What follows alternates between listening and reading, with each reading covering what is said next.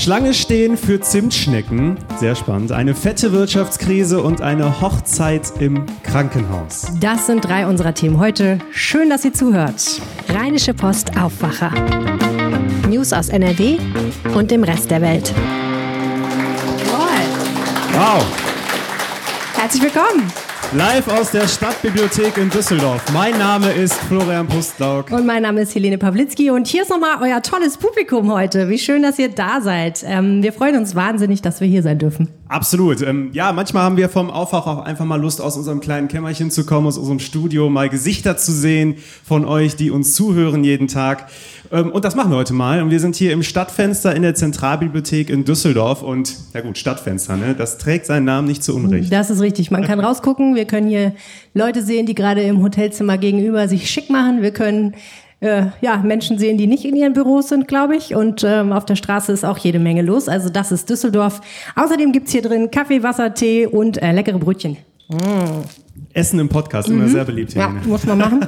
Mit vollem Mund podcasten ist meine Leidenschaft. Im Aufwacher sprechen wir ja äh, jeden Tag über das Wichtigste, was den Westen bewegt und natürlich auch darüber hinaus. Immer 15 Minuten lang und das ab 5 Uhr morgens für euch frisch aus dem Ofen verfügbar. So sieht's aus. Und einmal die Woche nehmen wir uns Zeit für einen kleinen Wochenrückblick und das wollen wir jetzt heute auch machen.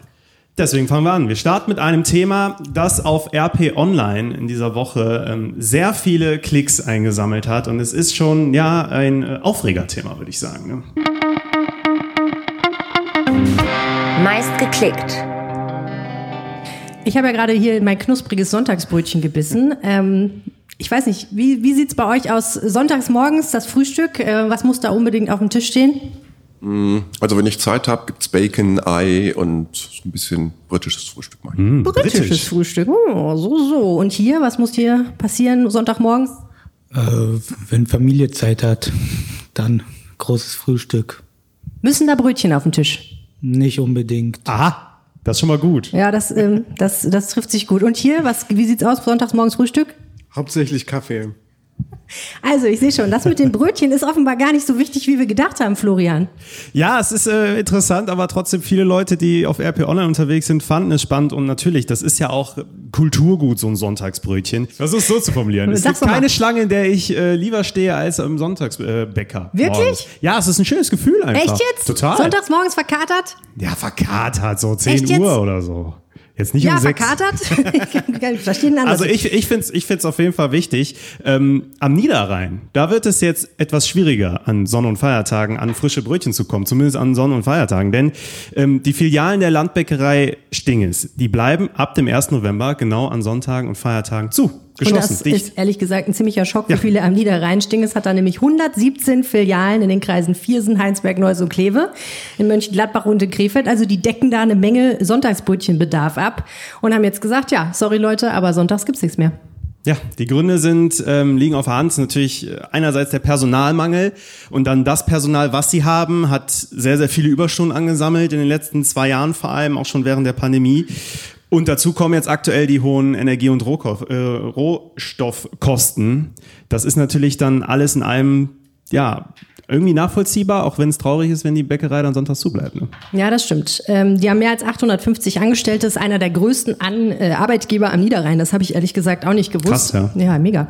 Ähm, und wir haben ja natürlich mal nachgefragt, wie es bei anderen Bäckereiketten aussieht. Ähm, die haben auch diese Probleme, haben auch gesagt, wir haben total Schwierigkeiten, Leute zu finden, die sich bei uns in die Bäckerei stellen und natürlich auch die Brötchen backen einerseits, andererseits verkaufen, wollen aber erstmal nicht nachziehen. Also bei anderen Bäckereien kriegt man weiter Sonntagsbrötchen.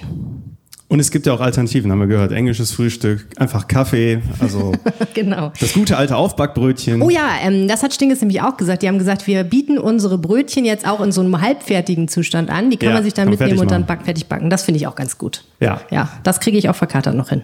Gott sei Dank. Story der Woche. Das ist äh, sehr, sehr spannendes Thema, auch äh, emotionales Thema, aber sehr schön auch am Ende. Und zwar, es geht um Heiraten. Das, klar, Standesamt, Kirche, man kennt es, das sind äh, so die klassischen Orte, um zu heiraten. Aber äh, es geht auch in einem Krankenhaus. Und das hat jetzt in Dienstlaken stattgefunden. Sehr ungewöhnliche Hochzeit.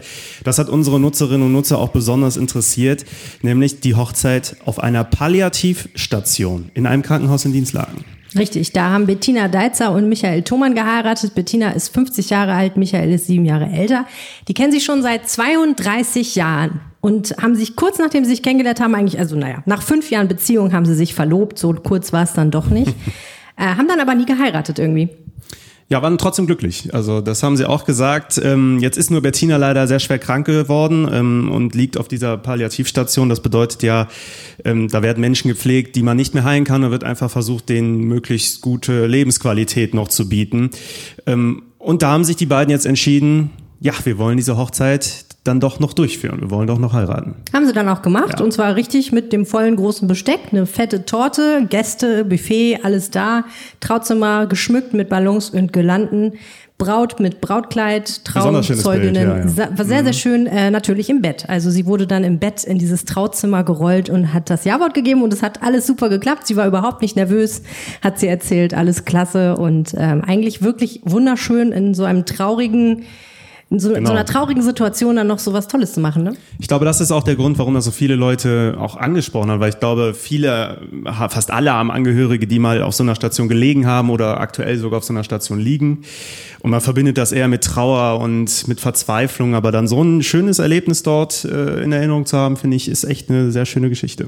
Ja, und ich muss sagen, ich habe dabei auch was gelernt, nämlich ähm, Palliativmedizin hörte sich für mich ja wirklich dann auch immer eher nach, ja, traurig und düster und schlimm und palliativ heißt immer, okay, das ist das Ende, aber dass deren Zweck eigentlich wirklich ist, die Lebensqualität zu verbessern dass sie das auch so ganzheitlich machen. Das heißt, dass sie nicht nur gucken, wie können wir zum Beispiel mit Schmerzmitteln den Schmerz lindern, sondern auch sagen, es geht auch ums Emotionale. Es geht auch darum, dass der Mensch einfach noch ein paar schöne Tage, Wochen, Monate, Stunden, was auch immer hat. Ähm, und deswegen machen wir auch so eine Hochzeit möglich. Das ist schon, ja, fand ich cool und ähm, hat mir nochmal einen anderen Blick auf die Sache gegeben. Das hat in diesem Fall auf jeden Fall geklappt. Ähm, Bettina Deitzer, die jetzt Bettina Thomann heißt. Ja, das ist herzlichen. Glückwunsch von mir Herzlichen aus. Glückwunsch, auf jeden Fall. Wir haben heute einen Special Guest hier. Caroline Kamann kommt zu uns. Herzlich willkommen.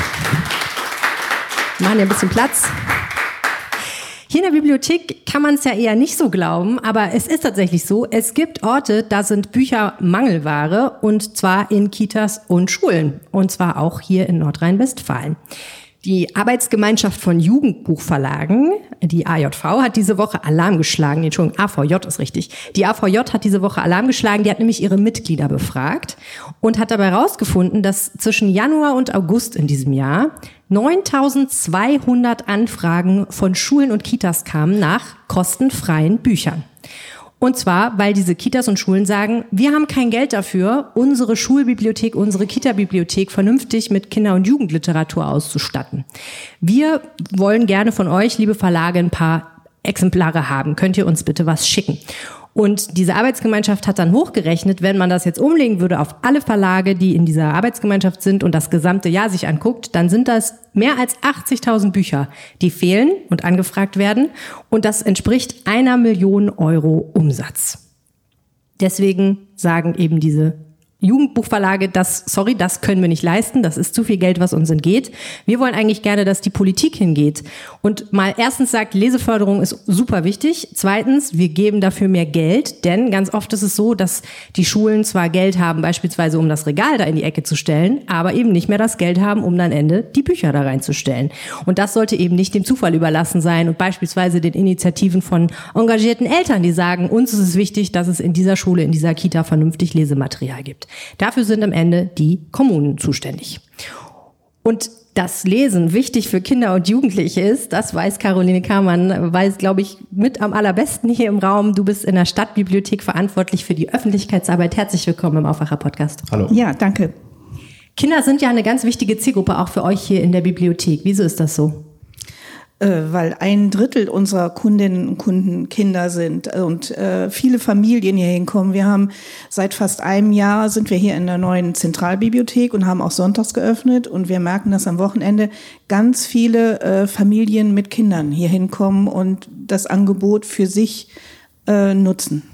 Ja, und Ihr macht ja auch einfach viel für Kinder, ne? Also ich weiß nicht, wer schon mal von euch hier in der Bibliothek unterwegs war. Da hinten gibt's eine riesige Kinderbibliothek. Es gibt einen Raum mit Jugendliteratur, der auch einfach so ist, dass man als Jugendlicher, glaube ich, echt Bock hat, sich dahin zu fläzen. Es gibt ähm, diese großen Sitzsäcke, es gibt ähm, Computer, die man benutzen kann, es gibt Tische, an denen man lernen kann. Viele Jugendliche kommen auch her, um die Lernboxen zu nutzen, um äh, Hausaufgaben zu machen oder eben wirklich sich äh, mit Büchern weiterzubilden.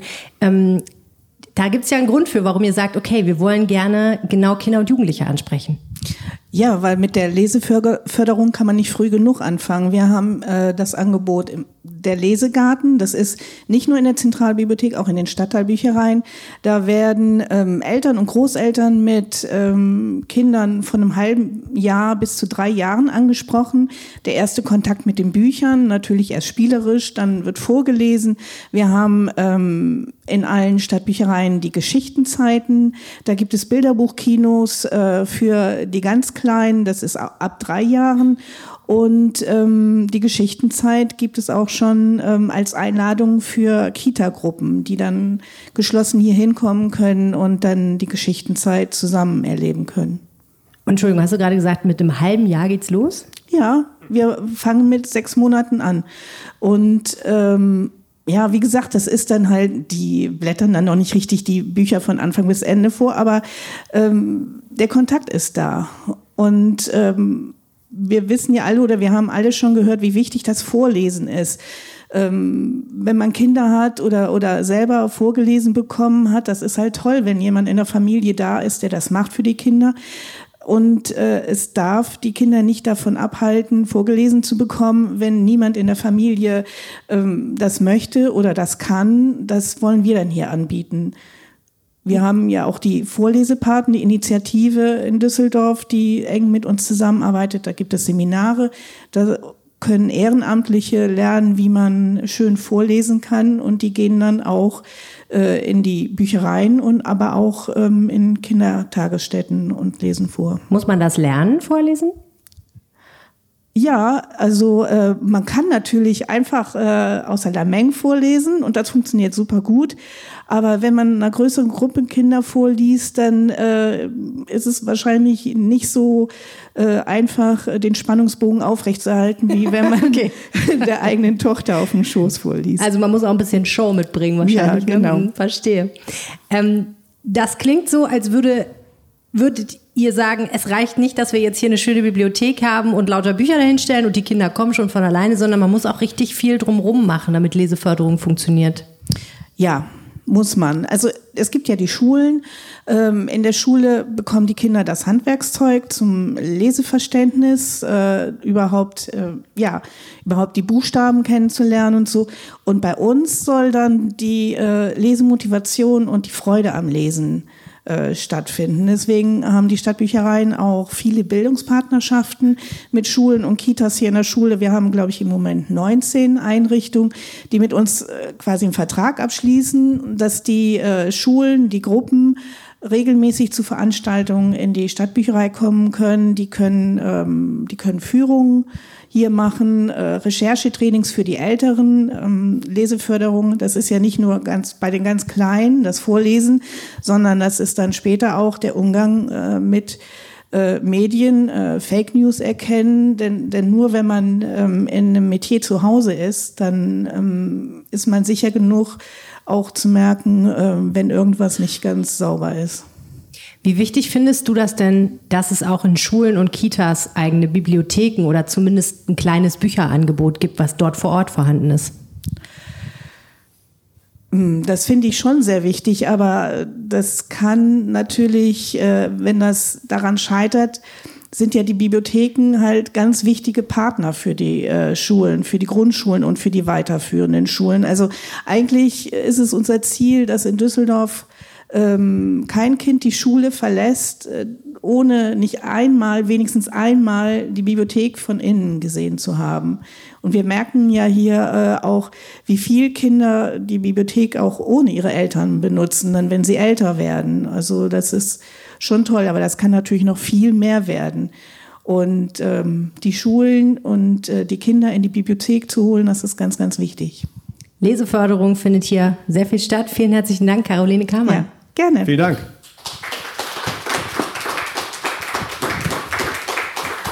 Jetzt kommen wir zum Tipp der Woche.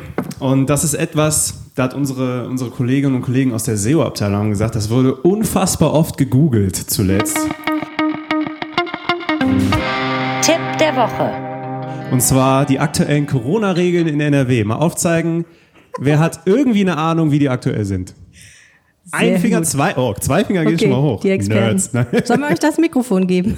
Ich muss das echt nachgucken, weil ehrlich gesagt so nach der 27. Änderung, ich hatte es, ich, also ich hatte es echt nicht mehr auf dem Schirm. Nee, vor allem, wir haben ja im Aufwacher oft drüber gesprochen, den Sinn und Unsinn dieser neuen Verordnungen und so weiter. Und dadurch war ich auch immer up to date. Und mittlerweile muss ich sagen, pff, schwierig. Ja, die Regeln haben natürlich auch, ähm, sind jetzt sehr eingeschränkt, ist, die sind im Alltag nicht mehr so präsent. Ne? Genau. Diese ganze 2G, 3G-Geschichte, die gibt es ja in der Form nicht mehr. Deswegen ist es nicht mehr so oft, dass man so drauf stößt. Aber ähm, ich war auf jeden Fall überrascht, wie verwirrend die Regeln mittlerweile sind. Ehrlich gesagt, obwohl es gar nicht mehr so viele gibt. Ja, deswegen ähm, fassen wir doch einfach mal kurz zusammen. Einmal so ein paar, paar grundsätzliche Dinge. Es gibt nämlich ein, zwei Sachen im Alltag, die dann doch nochmal eine Rolle spielen. Das ist nämlich zum Beispiel, wenn ihr hier gleich nach der Veranstaltung zum Hauptbahnhof läuft und in Zug einsteigt. Ja, das ist ein bisschen verrückt. Es kommt nämlich drauf an, in welchen Zug Genau. ihr einsteigt. Also erstmal muss man sagen, es gibt ja zwei Gesetze quasi, die wichtig sind. Das eine ist das Infektionsschutzgesetz, das gilt bundesweit. Das andere ist die Corona-Schutzverordnung NRW. Da können eben die Länder jeweils hingehen und sagen, wir erweitern diese Regeln noch. Ähm, und Jetzt ist das so, dass im Infektionsschutzgesetz steht, im Fernverkehr muss man eine FFP2-Maske tragen.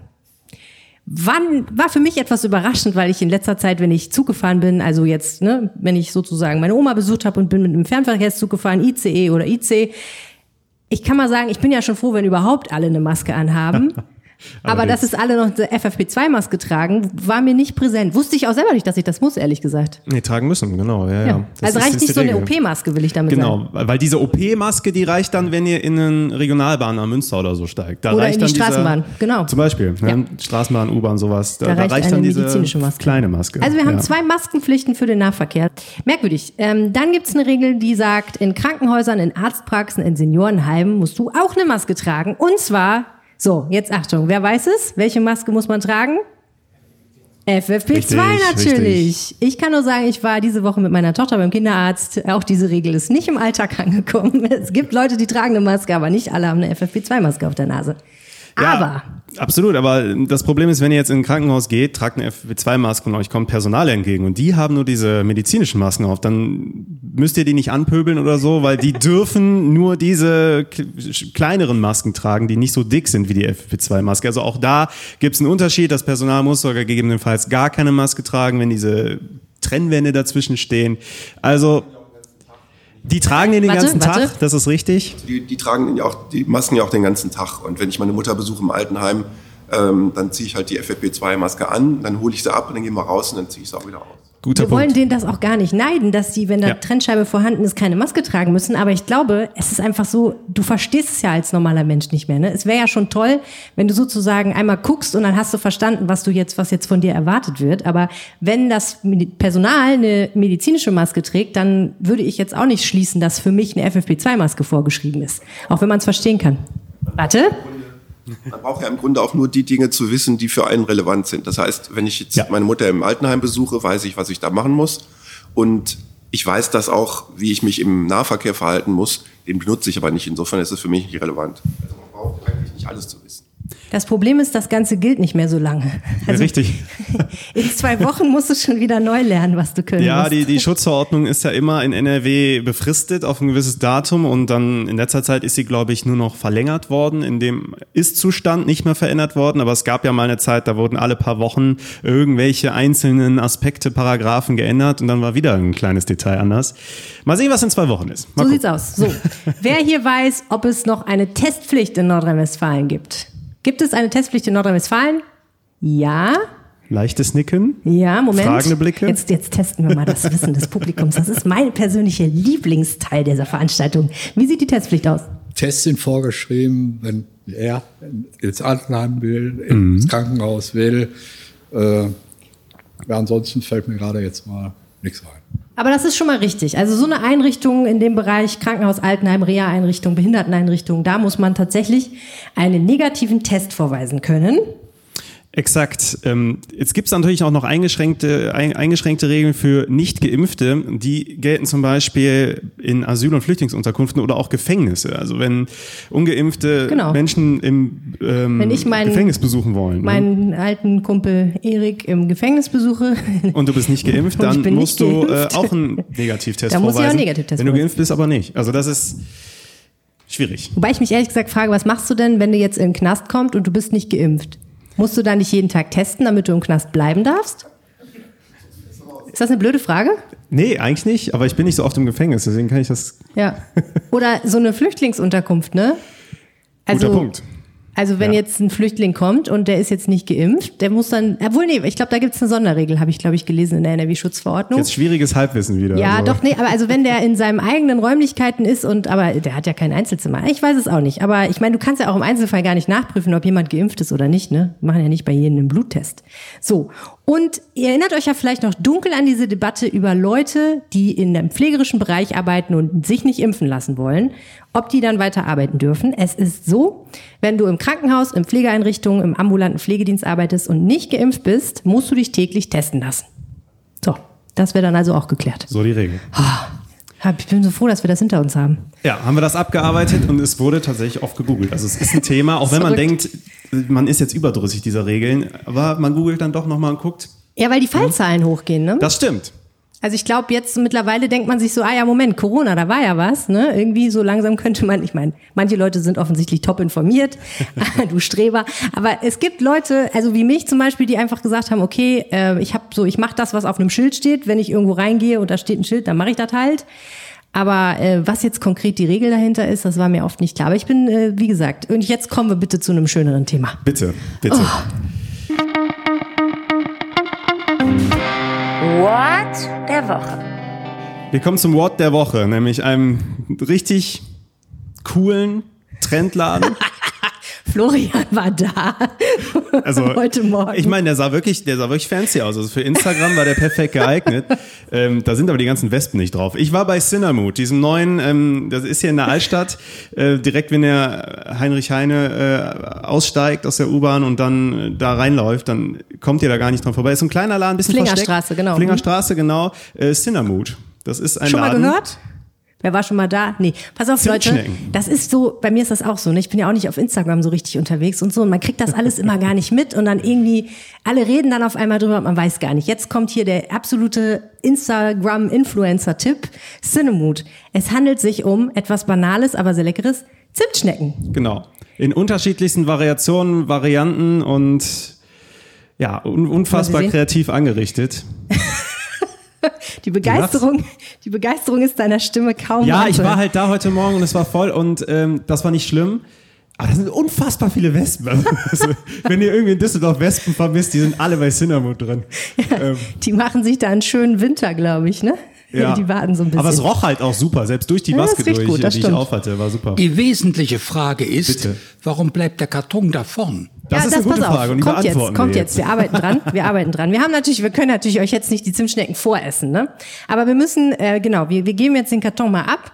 Also erstmal muss man ja auch nochmal den Karton würdigen, Leute, ne? Ja. Dieser Karton, Freunde, ist doch der Hammer. Er glitzert in allen Farben des Regenbogens. Es steht Cinnamut in so einer hervorgehobenen. Und allein was dieser Karton gekostet hat, will ich gar nicht wissen. Es ist so fancy. So, ich gebe das jetzt mal hier ab. Er schneidet jetzt mal diese Zimtschnecken in kleine Teile. Wollten wir nicht einmal noch zeigen, wie im Originalzustand aussieht? Doch, haben wir schon, habe ich gerade schon mal Ah, ja, aufgemacht. Man kann sich, ich kann es nicht so gut kippen leider, aber so tata Zimtschnecken. Ja. So, jetzt müssen wir mal ein bisschen erklären, was es mit Cinnamut auf sich hat. Ne? Ja. Also, Cinnamut ist ein Konzept aus Köln und bekannt dafür, dass dort die Leute stundenlang Schlange stehen. Und da haben sich die ähm, Betreiber gedacht, wenn das so gut funktioniert in Köln, dann funktioniert es jetzt recht gut in Düsseldorf und haben dann hier ihren ähm, Laden aufgemacht und auf Instagram natürlich groß beworben Genau. und auch da. Äh, ich war heute Morgen pünktlich zur Öffnungszeit da, sofort eine Schlange. Also Abgefahren, ne? Halb ja. zehn Uhr morgens in der Altstadt stehen die Leute Schlange für Zimtschnecken. Für Zimtschnecken. Ja, irre. Ähm, äh, das ist eine Franchise-Nehmerin und die wollen jetzt eben stark expandieren. Also wenn euch demnächst immer mal wieder Bilder von Zimtschnecken unter die Nase kommen, dann liegt das daran, dass sie jetzt, die wollen jetzt dieses Jahr noch fünf Filialen aufmachen und das sollen danach zehn werden. Also ich befürchte, wir werden Berlin, Hamburg, Frankfurt, überall. ja, ja, überall, also in allen Großstädten. Genau. So, was ist jetzt der Witz an diesen Zimtschnecken? Der Witz an diesen Zimtschnecken. Ich weiß nicht, ob ihr schon mal Erfahrung mit Zimtschnecken so gesammelt habt. Ja, okay, also, was ist das Problem mit Zimtschnecken? Die sind sehr süß. Richtig. Und genau, das Problem ist aber, eine gute Zimtschnecke zu finden, wirklich nicht so einfach. Die sind doch oft einfach sehr trocken. Absolut, ja. Genau. Und Ich war in Dortmund im, äh, da gab es sehr leckere Zimtschnecken. Die Konkurrenz aus Dortmund. weißt du noch wo? Äh, vom Automuseum von JP Performance. Aha, gut zu wissen. Also, ich meine, da muss ich sagen, haben die schon recht. Gute Zimtschnecken sind schwer zu finden. Ist gut, wenn man einen guten Tipp hat. Und die haben halt gesagt, unsere Zimtschnecken sind so unglaublich fluffig und so unglaublich saftig. Solche Zimtschnecken findet ihr nirgendwo. Die beschreiben das als eine völlig neue Zimtschnecken-Experience, Leute. Ich weiß nicht, wie viel Zimtschnecken-Experience ihr schon hattet, aber da kriegt man halt die neue Experience. Und ähm, das soll eben besonders Instagrammable sein. Also ne, es ist darauf ausgelegt, dass man sich dann hinterher mit seiner Zimtschnecke im Laden möglichst noch fotografiert und die dann draußen auf der Straße isst.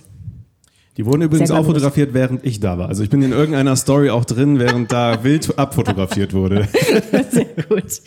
Ähm, diese Zimtschnecken muss man sagen, das sage ich euch, bevor ihr sie probiert, die haben ihren Preis. Ja, Die kosten pro Stück über 4 Euro. ja. Ja, so habe ich auch geguckt. ähm, ja, ähm, wir werden ja gleich mal gucken, ob sie das Geld wert sind. Äh, aber ähm, ja, die sind nicht ganz so günstig. Es gibt sie aber dafür in verschiedensten Varianten. Ja, ich habe jetzt drei ausgesucht. Ähm, heute Morgen ganz frisch äh, wurden die gemacht. Das ist Pistazie, Haselnuss und vegane Schokolade. Also sehr interessante Variationen. Zimt ist, ist glaube ich, überall auch Doch, Zimt doch, drin. nee, oder? pass auf, das ist ja auch der nächste Gag, was auch ehrlich gesagt blows your mind. Ja. Es gibt auch bei denen Zimtschnecken. Ohne Zimt. Ohne Zimt, Leute. das ist der Hammer. Ich meine, 4 Euro und dann ist da nicht mal Zimt drin. Nein, sorry, das Ja. war jetzt gemein. Also es gibt Zimtschnecken ohne Zimt, je nachdem, welche Variante man nimmt. Ähm, es gibt, also ich, wir haben verschiedene probiert. Die Original-Zimtschnecke, die wir jetzt nicht dabei haben, die ist tatsächlich sehr überzeugend, auch Hm. sehr zimtig, kann man essen. Äh, aber wir gucken jetzt gleich mal, was ihr davon haltet. Es gibt natürlich auch noch Moment. andere Sorten. Die sind sehr fancy. Oh ja. Ähm, da sind die Zimtschnecken auch in ganz anderen Farben. Kann man auch mal gucken. Ähm, das ist dann schon sehr abgedreht. Ähm, rosa und gelb leuchtend und all sowas, also mit Farbstoff. Also es sieht wirklich, kann man schön mal verfolgen. Sieht schon cool aus. Und Ja. wenn man dann die Wespen weggescheucht hat, dann kann man ja, das auch das, gut das erkennen. war wirklich, also Wahnsinn. Ja, das muss ich mir auf jeden Fall angucken. So, jetzt kriegt ihr hier ein schönes Stückchen Zimtschnecke, könnt euch gerne auch zwei nehmen. Bin sehr Ja, gespannt. wie gesagt, für die, da ist auch Nuss drin für die Leute, die das nicht vertragen, Genau, die lieber die also- Schokolade nehmen. Haselnuss, vorsichtig sein. Ich meine, gut, ich glaube, Haselnussallergiker, wenn die neben der Schokoladenzimtschnecke gelegen hat, dann müssen Ja, die sich, glaube ich, jetzt müssen Frage. den Raum verlassen, weil wenn du die Kiste aufgemacht hast, dann schwirren hier überall Haselnusspartikel durch die Gegend. Da gibt's ja wilde Geschichten. Also holt schon mal euren EpiPen raus, Ich Leute. versuche gerade so den Ersteindruck in den Gesichtern so aufzugreifen. Also da hinten ist die Begeisterung verhalten, aber ja, mit Kaffee ist gut, ne? Mit Kaffee funktioniert. Pass auf, ich, ich komme schon mal zu denen, die schon probiert haben. Wir fragen mal. So, war das jetzt die absolut neue Cinnamon Experience? Äh, nicht unbedingt, aber der Teig ist fluffig, das stimmt. Das kann man schwer bestreiten, oder? Wie hat's geschmeckt? Also grundsätzlich Zimt kriege ich kaum durch den Hals, deswegen fand ich es ganz gut, dass das jetzt eine Zimtschnecke ohne Zimt war. Also gut, gut. Okay, sehr schön. Hier wird noch probiert. Ja, oh, Super. okay, hier verschmeckt es gut. So, hier sind wahrscheinlich auch Menschen unterwegs. Ich weiß nicht, sind Sie Bä- Bäckerin? Kennen Sie sich aus mit Backwaren? Sind Sie da? Hab, aber sowas habe ich noch nie gebacken und die Füllung ist so originell. Zimt drin ist. Ist mit Pistazie, ne? So grün wie das ist. Ja, also ob da mit Zimt, Zimt, Pistazie, weiß ich nicht, ist gar nicht schlecht. Ist Pistazie denn so Ihr Ding? Aber mehr so in anderer, fe- festerer Form, nicht so, so pampig. Alles klar, Konsistenz. Ist auf jeden Fall nicht trocken dann, das ist schon mal gut. Wie war es hier? Ich hatte die Nussvariante und ähm, das war eigentlich sehr, sehr lecker. Ein bisschen Zimt könnte man sich da aber auch gut vorstellen. Also von daher kann ich mir auch das Original eigentlich ganz lecker vorstellen. Ich weiß halt tatsächlich nicht, ob da Zimt drin ist jetzt in denen, die wir hier rumgegeben haben. Wie war es denn? Ja, sehr lecker und fluffig. Konnte man essen? War gut? Ja, ich schließe mich dem an. Ja. Fluffig schon, ich hatte Pistazie, aber 4 Euro, ich weiß nicht. Da esse ich lieber ein Pistazieneis. Ah ja, das ist natürlich ein Argument. Wie wär's mit beidem? Boah. Also ich hatte auch Pistazie, mag ich gern, esse ich auch in Eisform oder sonst was oder wenn ich mir zum Beispiel ähm, Baklava hole, auch mit Pistazie. Ich mag aber auch Zimt, also mir schmeckt es sehr gut, aber ich glaube, ich würde auch keine 4 Euro dafür zahlen. Ja gut, aber wenn man dann noch ein, cooles Foto auf Instagram hat, ich meine, hat sich ja praktisch auch einen Wert an sich. Ja, Zimtschnecken, ich meine, ich habe dann mal gegoogelt. Es gibt sehr viele Rezepte für fluffige Zimtschnecken. Ja. Ich würde mal sagen, Challenge accepted. Ich versuche jetzt einfach auch Willst mal sowas selber zu machen. machen? Ja, auf jeden Fall. Bin gespannt. Äh, und ich denke, da fallen mir auch noch ein paar Geschmacksrichtungen ein. Oh ja, das glaube ich auch. Zum Da Beispiel mit Senf. Ja, sowas. Ein bisschen Ja, herzhafte Zimtschnecke oder? ist doch Ja. eigentlich auch. Äh, Oder ähm, es gibt ja auch viele so, ähm, so Currys oder so mit Zimt drin. Stimmt. Eine Curry-Zimtschnecke. Ist Ja. doch nicht schlecht, oder? Ja, das ist erstaunlich. Ich habe mal in meiner Uni-Zeit Zimt mit Curry ver- vertauscht. Das sah sehr ähnlich aus und es Ja. schmeckte. Also ich glaube, dass das eine gute, Ja. gute Mischung ist. Ich habe auch neulich mal den Trick gelesen, man soll in Tomatensoßen immer mal ein bisschen Zimt reintun, weil das ein bisschen, doch wirklich, weil das so einen äh, leicht süßen Geschmack gibt. Hm. Man merkt das aber gar nicht, das schmeckt nicht so doll nach Weihnachten. So, sind alle versorgt. Sehr gut, der Blutzucker ist oben. Da wurde nochmal nachgenommen. Das ist, Ich muss euch nämlich sagen, wir kommen jetzt zu einem zu einem super deprimierenden Thema. Das kommt. ja, wir kommen nicht dran vorbei. Äh, Wir steuern auf eine Rezession zu, auf eine schrumpfende Wirtschaft im nächsten Jahr. Das hat Robert Habeck vorgestellt, der Bundeswirtschaftsminister.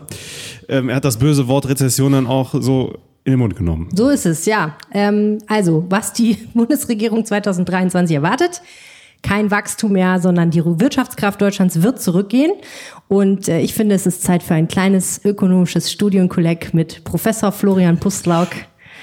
Florian, was ist eine Rezession? Ja, es ist ja wirklich so. Man bekommt diese Wörter im Ja, Alltag so um die Ohren total. gehauen und denkt dann, was ist denn? Denn? Und weißt du, was noch schlimm ist? Ich meine, wir sind ja jetzt alle Epidemiologen geworden. Ja. Und außerdem Experten für schwere Kriegswaffen Ja. seit neuestem, zwangsläufig.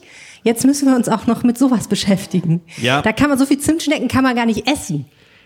Dass Ja, man das klarkommt auf die Realität. Aber gut, also was ist eine Rezession? Rezession, ja, ist natürlich ähm, auch bekannt als Abschwung. Ähm, wenn wir uns diese, diese, wie man es in der Schule gelernt hat oder in der Uni Grundkurs, ähm, diese Reihenfolge, es gibt das Konjunkturtief, also ganz unten Depression, dann geht's nach oben, Aufschwung, Expansion, dann sind wir in der Hochkonjunktur, auch Boom genannt, ja, und dann, wenn es dann wieder runtergeht, da, wo wir jetzt drauf zusteuern, das ist der Abschwung, die, Reze äh, die Rezession. Zumindest ist das so die, die Theorie, die Wirtschaftstheorie.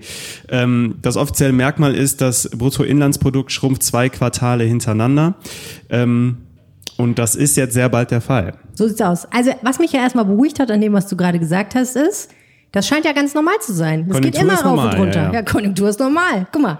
Es ist nur leider nicht normal, wenn es solche Krisen gibt wie aktuell. Deswegen muss man das immer so ein bisschen in Klammern setzen. Aber Ah, verstehe. Ähm, ja, Schade, okay. Ja gut, also haben wir jetzt eine Rezession oder nicht?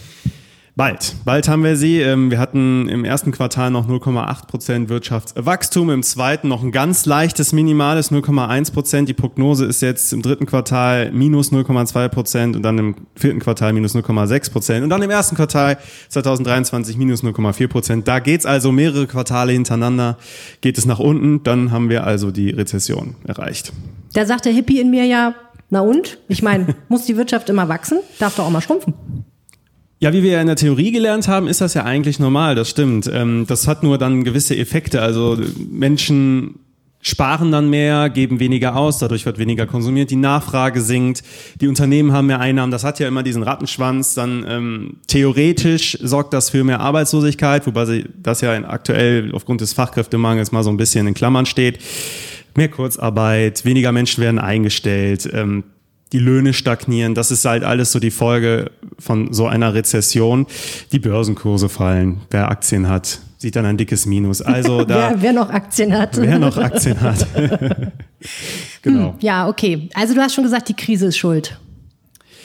Ja, das Hauptproblem ist, dass Russland kein Gas mehr liefert, gar kein Gas. Ähm, Das hat diese richtige Energiekrise ausgelöst und da ja eigentlich alles mit Energie zusammenhängt, wird es dann halt auch überall teurer, weil überall müssen Leute heizen, müssen Leute, werden Maschinen angetrieben, auch durch Strom, ähm, auch die Backstube, ne, wo wir gerade eben waren, die verbraucht auch Unmenge an Energie, um das Sonntagsbrötchen aufzubacken. Also Oder die Zimtschnecke. oder die Zimtschnecke. Das wirkt sich dann auch auf den Preis wieder aus. Ähm, und dann kommen wir in die Inflation, in der wir uns gerade befinden, in der ähm, heftigsten Inflation seit 1951. Also ich glaube Viele von uns können uns nicht mehr daran erinnern. Och, Mano. Ja, ist schon, ist schon schwierig. Ähm, klar, Lieferschwierigkeiten sind dann auch die Folge, die hatten wir ja schon während der Pandemie, also vor dieser Rezession, Rezession schon. Ist äh, ja alles nicht so, nicht so leicht. Na super. Und was jetzt? Ja, jetzt ist natürlich die Frage, äh, wie geht's jetzt weiter, wie kann es besser werden? Ähm, Robert Habeck hat gesagt, wir können die Gasspeicher füllen. Die sind ja jetzt 96 Prozent, glaube ich, haben sie diese Woche erreicht. Also sie sind fast voll. Das Problem ist nur, diese Gasspeicher an sich reichen ja nicht aus, um unseren Bedarf über den Winter zu decken. Das finde ich immer so voll sind. frappierend in den Nachrichten. Das heißt Ja. immer, oh, die Gasspeicher sind Genau. fast voll. Und ich so, ja, super. Und dann habe ich gedacht, na gut, aber es kommt ja einfach auch drauf an, wie groß die Gasspeicher sind. Ne? Weil wenn die ganz Genau. klein sind, dann ist ja schön, dass sie voll sind, aber Ja, das ist so. Und ähm, klar, dann sollen jetzt wir Bürger sollen entlastet werden, die Unternehmen sollen entlastet werden. Ähm, Doppelwumms, ja, dieses schlimme Wort, aber gut. wer hat das ähm, eigentlich nochmal in die Welt gesetzt? War das, war das, das nicht wieder Olaf, Olaf? Scholz in seiner Ja, Corona-Quarantäne gesagt? Das war wieder Olaf in diesem. Teams-Call? Oh, fürchterlich. Ich meine, das war so. ja, ähm, dadurch werden wir entlastet vorerst, aber, und das war gestern auch im Aufwacher-Thema, äh, Antje Höning aus unserer Wirtschaftsredaktion sagt, dieses Entlastungspaket, diese 200 Milliarden, die jetzt berappelt werden sollen, Gaspreisbremse und so, ähm, das ist gar nicht so gut, weil am Ende sollen wir Gas sparen. Das ist das Allerwichtigste. Und es kann sein, dass eben dieses Paket, was jetzt beschlossen wird, eher dazu eher den Anreiz liefert, nicht so viel Gas zu sparen, weil wir ja dann nicht so viel zahlen müssen, wenn wir heizen. Aber Antje Höning sagt, was in der Wirtschaft ganz klar der Grundsatz ist für die nächste Zeit, wir dürfen nicht in diese Gasmangellage kommen. Also das Gas darf nicht knapp werden. Und dann ähm, wird es rationiert, weil dann sind wir nicht bei minus 0,4 Prozent, sondern sind wir schon im Bereich von minus 8 Prozent. Und das ist mal ein Wirtschaftseinbruch, der, der hat ziemlich in sich, wenn das Gas zu knapp wird. Also ja, sparen, sparen, sparen ist da der Anreiz jetzt. Du als gesunder junger Mensch, der noch am Anfang seines Lebens steht, im Gegensatz zu mir. Wie fühlst du dich jetzt? Bist du Optimist oder Pessimist? Also ich bin eigentlich grundsätzlich immer ein Optimist in solchen Krisensituationen. Nur ich persönlich, ich heiz zu Hause wirklich selten. Und wenn ich jetzt noch mehr sparen soll, als ich jetzt spare, dann heiz ich gar nicht mehr. Also das Okay. ist, es, da ist dann nicht, nichts mehr Ja, zu du musst ja nur 20 Prozent sparen. ja, z- Nee, 20 guck mal. Prozent von so wenig Ja, ist aber wirklich ja, wenig. ja, gut, aber ist doch super. Für die sind das doch tolle Neuigkeiten. Hingegen ich, ich mache es mir seit Oktober buller warm. Ich muss 20 Prozent sparen. Ich werde viel frieren. Ja, Also mal es ist- 20 Prozent weniger duschen. Weißt du, wie lange das bei mir ist? Stimmt, Duschen ist auch ein schwieriges Thema, ja. Aber wir sollen den Waschlappen nehmen. Ja. Anderes Thema. Ja. Ich habe es ja versucht, aber es hat nicht funktioniert. Ich wollte aber mal hier nochmal fragen, äh, so die wirtschaftliche Lage, ähm, wie schaust du da drauf? Macht dir das Sorgen? Ähm, es geht. Also ich persönlich bemerke das nicht. Ich versuche immer im Fitnessstudio zu duschen, dann spare ich zu Hause. Gute Idee, habe ich auch schon mal gehört, ja. Aber wir müssen doch alle sparen. Ich dusche auch nicht lang. Da ist so eine, so eine Intervalldusche. Die mache ich dann zweimal kurz an für 45 Sekunden. Einmal zum Nassmachen, einmal. Geht das kurz? Das geht. Und äh, ja, und ansonsten, wir heizen, heizen zu Hause mit Öl. Das haben wir rechtzeitig gekauft. Die Praxis heizt sich mit Gas. Da heizt sich aber nicht viel. Schon immer, weil, ähm, weil die oben drüber genügend heizen. Du hast das ja schick eingerichtet bei dir.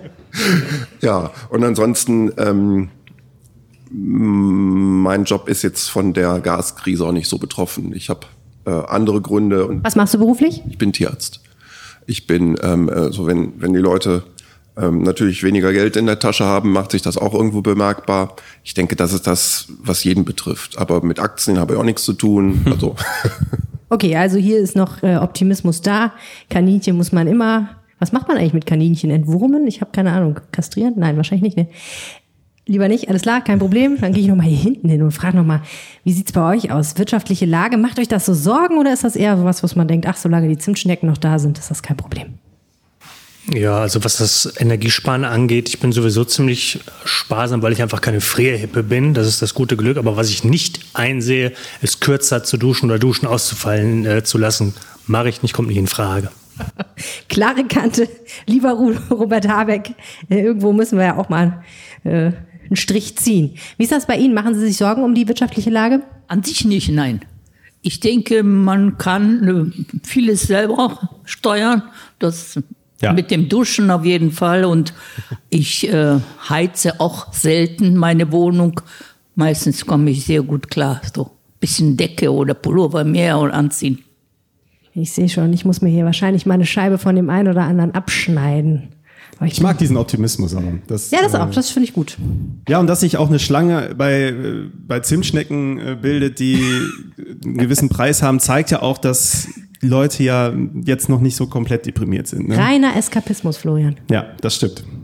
Ich habe ja die äh, Filialleiterin gefragt, ähm, ob das nicht irgendwie ein bisschen komisch ist, mitten in einer Wirtschaftskrise einen Edelzimtschneckenladen zu eröffnen. Und sie hat gesagt, naja, die Leute gehen vielleicht dann nicht mehr für 20, 25 Euro essen. Stattdessen nehmen sie sich eine Zimtschnecke mit und trinken dazu zu Hause einen Kaffee. Weiß jetzt nicht, ob die Theorie stimmt. Wenn wenn schon, denn schon, ne? Also wirtschaftlich gesehen macht das schon Sinn. 20 Euro weniger. das stimmt allerdings. Na gut, also äh, warten wir es einfach ab, was auf uns zukommt. Und jetzt würde ich sagen, richten wir unseren Blick nochmal auf positive Dinge in der Zukunft. Was passiert eigentlich in Nordrhein-Westfalen? Und wir haben zwei Sachen für euch rausgesucht. Wenn ihr nicht wisst, was ihr dieses Wochenende oder die Woche machen sollt, dann haben wir jetzt zwei Tipps für euch. Was geht? Ja, unser Blick geht nach Westfalen. Das, ähm, wenn man hier in die Bahn, also hier in Düsseldorf, wo wir gerade ja produzieren, ähm, in die Bahn steigt, ist man ja sehr, sehr schnell in Hamm. Äh, und dort findet das Herbstleuchten statt. Jo. Sehr, sehr schnell in der Theorie. meinst du, Sehr, oder sehr warum? schnell in der Theorie. Naja, ich meine, eine Stunde braucht man schon, ne? Ja, aber das Und ist dann ja, ist man auch erst am Hauptbahnhof in Hamm. Also finde ich, finde ich jetzt auch sehr interessant, deinen Optimismus an der Stelle, du als Bahnfahrer. Aber gut. Auf jeden Fall. Es würde sich aber lohnen, weil nämlich im bekannten Maxi-Park, den kennt ihr vielleicht, der mit dem Glaselefanten, ähm, bis zum 1.11. noch das Herbstleuchten stattfindet. Und das ist wirklich eine Reise wert. Ich habe mir Bilder angeguckt, also ich war jetzt selber noch nicht da, aber es sieht sehr, sehr schön aus. Da werden so Lichterwelten geschaffen in diesem Park mit ähm, LED-Lampen und ganz vielen Installationen. Ähm, unter anderem auch dieser Glaselefant, der für den dieser Park ja auch bekannt ist, der wird in unterschiedlichsten Farben angeleuchtet. Natürlich auch, wenn es dunkel wird, ab 19 Uhr geht das dann immer los. Sieht ziemlich irre aus. Also das Bild war schon, Ja. war so sehr cool, ja. Ja, es sind LEDs. LED-Lampen. Es sind LEDs, genau. Aber das, die Frage stellt sich natürlich immer so. Eintritt, Erwachsene zahlen zwei Zimtschnecken, ach nee, 8 Euro. Und äh, Kinder 3,80 Euro. Online kann man aber ein ermäßigtes Ticket buchen. Ja, und dann kommen wir zum ähm, zweiten Veranstaltungstipp, den wir mitgebracht haben. Das ist der Fettmarkt in Warendorf. Fettmarkt. Sehr Hört schöner Name. an, ne? ähm, ich habe das mal nachgeguckt. Äh, der Fettmarkt, den gibt's schon seit 365 Jahren in Warendorf. Und der Name, ich fand den so spannend, der kommt daher, weil eben vor 365 Jahren beim ersten Markt wurden da sehr, sehr fette Tiere verkauft. Und dann, so Das kreativ wie die Leute da waren, haben sie ihn halt Fettmarkt genannt. Ein mega guter Spin-Doktor war da vor 365 Jahren am Start und hat sich überlegt, so, welchen Instagrammable Namen nehmen wir denn jetzt mal für unseren neuen Markt? Ja, aber es ist sehr schön. Es geht heute los, ähm, bis Mittwoch noch. Ja, genau. Und ähm, kann man sich im Grunde vorstellen wie eine Kirmes mit ein bisschen was dazu. Es gibt am Sonntag einen verkaufsoffenen Sonntag in der Innenstadt. Am Montag ist Familientag. Am Dienstag gibt's ein Feuerwerk. Und dann, Trommelwirbel Florian, kommen wir zum Fettmarkt Fettmarkt Mittwoch. Was ist Es das? Es ist ein sehr, schön, sehr schöner Tag. Also da gibt's dann einen Trödel in der Altstadt ähm, den ganzen Tag über bis 16 Uhr. Es gibt äh, so kleine, ich, ich stelle mir das vor wie so kleine Stände, wo es so ganz Ja, viele ja. unterschiedliche Dinge gibt. Kram- und Landwirtschaftsmarkt heißt das dann offiziell. Da gibt's einfach Kram. Ja, Find gibt's ich total Kram. Krammarkt. Also da muss man auch nicht einfach das mit dem falschen Namen verkaufen. Da gibt's halt Kram. Das ist Genau, sehr schön. was man nicht und es braucht. gibt immer noch die Kirmes von 10 bis 20 Uhr ähm, in Warendorf. So sieht's aus. So, und jetzt sind wir auch schon fast am Ende unserer Episode. Da bleibt eigentlich nur noch der Blick aufs Wetter.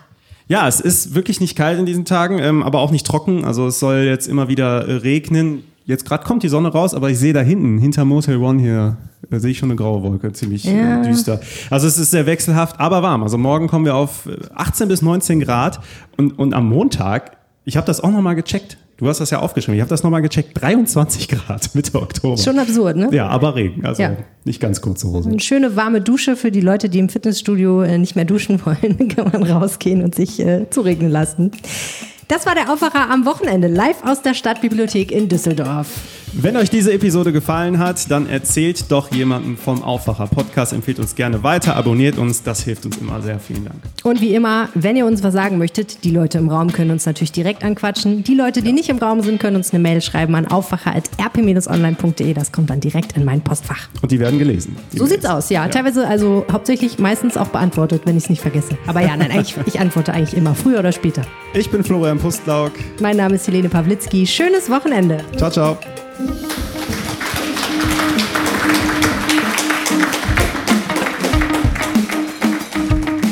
Mehr Nachrichten aus NRW gibt's jederzeit auf RP Online. rp-online.de